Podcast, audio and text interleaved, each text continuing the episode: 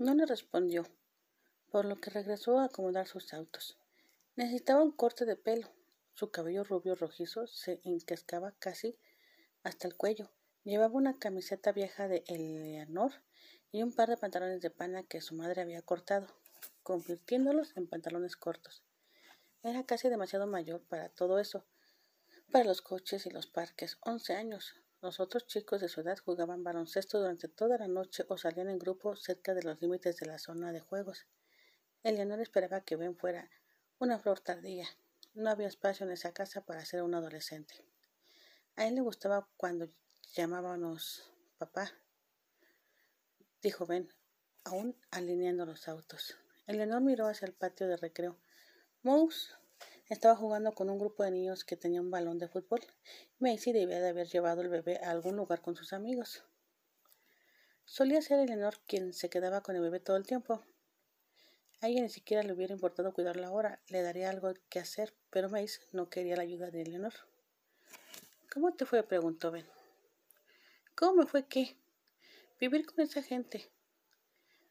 El sol estaba a pocos centímetros por encima del horizonte y Eleanor lo miró fijamente. Bien, dijo. Terrible, solitario, mejor que aquí. ¿Había otros niños? Sí, niños realmente pequeños, tres de ellos.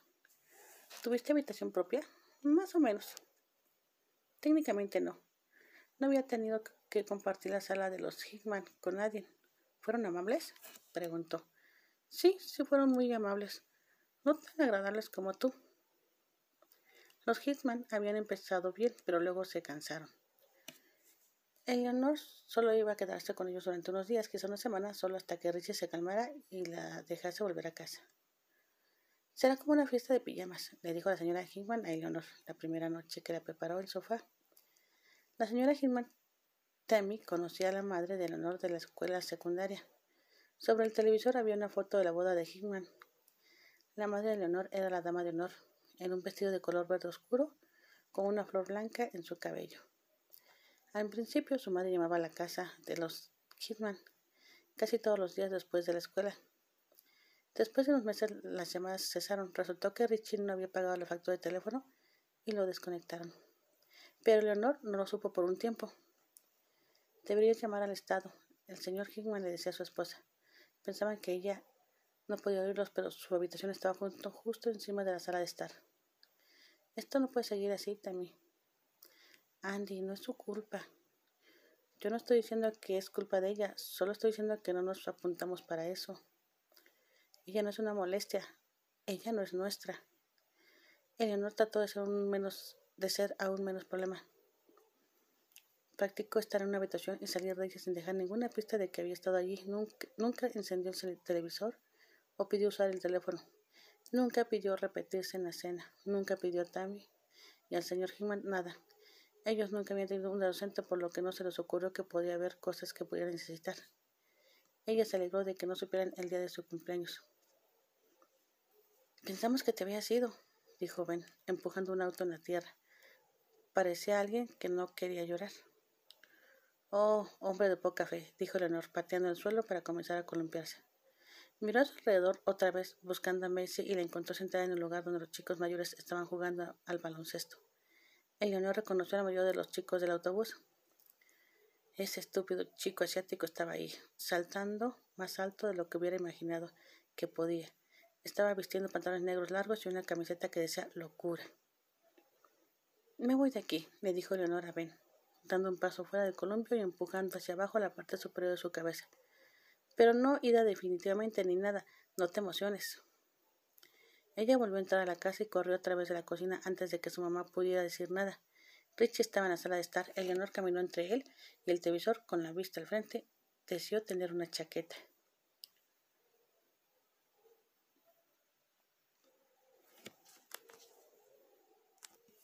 Capítulo 9. Park. Le iba a decir que había hecho un buen trabajo con su poema. Eso hubiese sido una subestimación enorme.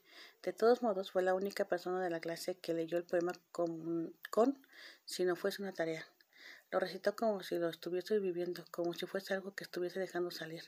No podías apartar la mirada de ella mientras estaba leyendo, aunque Park, por costumbre, nunca podía apartar la mirada de ella. Cuando terminó, mucha gente aplaudió y el señor Stillman la abrazó, lo que iba totalmente en contra del código de conducta. ¡Ey! Buen trabajo, en inglés. Eso es lo que Park iba a decir. O quizás estoy en tu clase de inglés. Ese poema era realmente bueno. O estás en la clase del señor Stillman, ¿verdad? Eso pensé. Park recogió sus cómics después de Taekwondo el miércoles por la noche, pero esperó hasta el jueves por la mañana para leerlos. Eleanor. Ese estúpido chico asiático sabía completamente que ella estaba leyendo sus cómics. Incluso levantó la mirada hacia Leonor algunas veces antes de pasar de página, como si fuese así de educado. Definitivamente no era uno de los demonios del bus. No hablaba con nadie del autobús, especialmente no con ella. Pero él estaba allí con, ellos de alguna manera porque cuando Leonor se sentó a su lado, todos la dejaron tranquila, incluso Tina. Hizo a Leonor desear poder sentarse cerca de él todo el día. Esta mañana cuando ella llegó al autobús, de alguna manera se sentía como si él la hubiese estado esperando. Él estaba sujetando un cómic llamado Watchmen, y parecía tan feo que Leonor decidió no molestarse en, espiarlo, o leerlo a escondidas, como sea.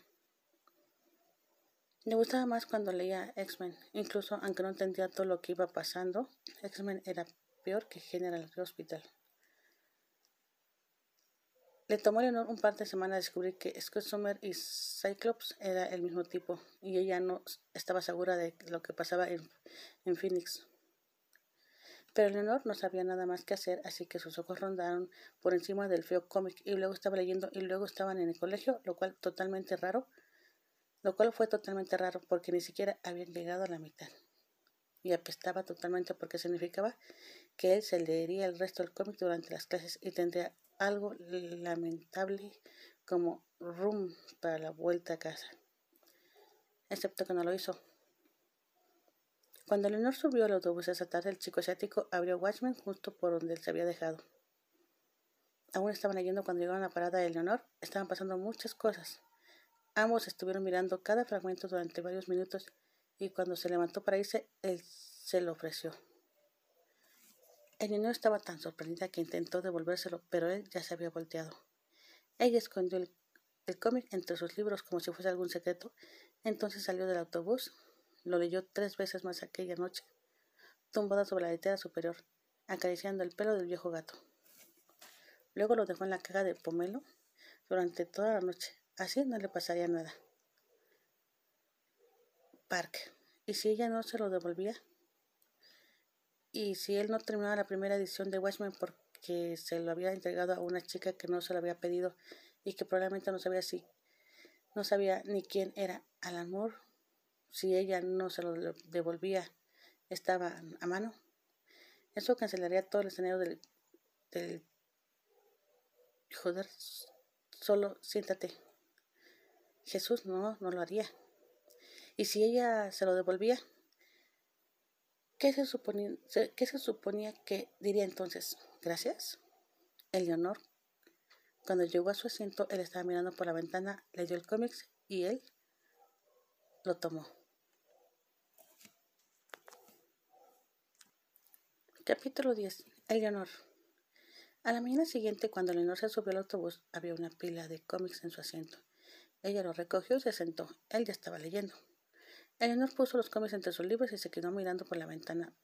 Por alguna razón, ella no quería leer delante de él. Sería como dejarlo verla comer. Sería como admitir algo.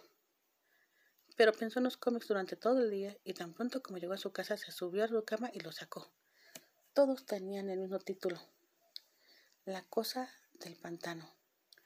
Eleonor se comió la cena sentada en la cama con las piernas cruzadas con mucho cuidado de no derramar nada en los libros porque cada edición se encontraba en perfecto estado. No había ni siquiera una esquina doblada. Estúpido y perfecto niño asiático. Esa noche, después de que sus hermanos y su hermana se durmieran, el niño volvió a encender la luz para poder leer. Ellos eran los durmientos más ruidosos de todos. Ben hablaba en sueños y Macy, como el bebé, roncaban. Mouse mojaba la cama, lo cual no hacía ruido, pero todavía perturbaba la paz general. Sin embargo, la luz no parecía molestarlos. Eleanor era solo vagamente consciente de Richie viendo la televisión en la habitación de al lado, y prácticamente se cayó de la cama cuando él abrió de un tirón la puerta de la habitación. Parecía que esperaba atraparlos en alguna travesura en mitad de la noche, pero cuando vio que solo era Leonor y que estaba leyendo, gruñó y le dijo que apagara la luz para que los niños pudieran dormir. Para que los niños pudieran dormir. Después que cerró la puerta, Leonor se levantó y apagó la luz. Ahora casi podía levantarse de la cama sin pisar a, alguien, lo que era una suerte para ellos, porque era la primera en levantarse todas las mañanas. Podría haberse salido con la suya, dejando la luz encendida, pero no valía la pena el riesgo. No quería tener que ver con a Richie de nuevo. Él lucía exactamente como una rata, como la versión humana de una rata, como el villano de una película de Don Blue. ¿Quién sabía lo que su madre vio en él? El padre de Leonor también lucía como hecho un desastre. De vez en cuando, cuando Richie se la arreglaba para tomar un baño, ponerse ropa decente y permanecer sobrio, todo en el mismo día, Eleanor medio podía ver por qué su madre podría haber pensado que él era el guapo. Mientras el señor, que no sucedía que no sucedía muy a menudo, cuando lo hacía, Eleanor sentía ganas de ir al baño y meterse un dedo en la garganta. De todos modos, lo que sea, todavía podía leer. Había suficiente luz entrando por la ventana. Park. Ella leía las cosas tan rápido como él podía dárselas, y cuando se las devolvía la mañana siguiente, ella siempre actuaba como si le estuviera entregando algo frágil, algo precioso. Ni siquiera sabía, sabrías que ella tocaba los cómics, excepto por el olor. Cada libro que Park le prestaba regresaba con un olor, perfume, un olor a perfume, no como el perfume que su madre usaba, y Marie.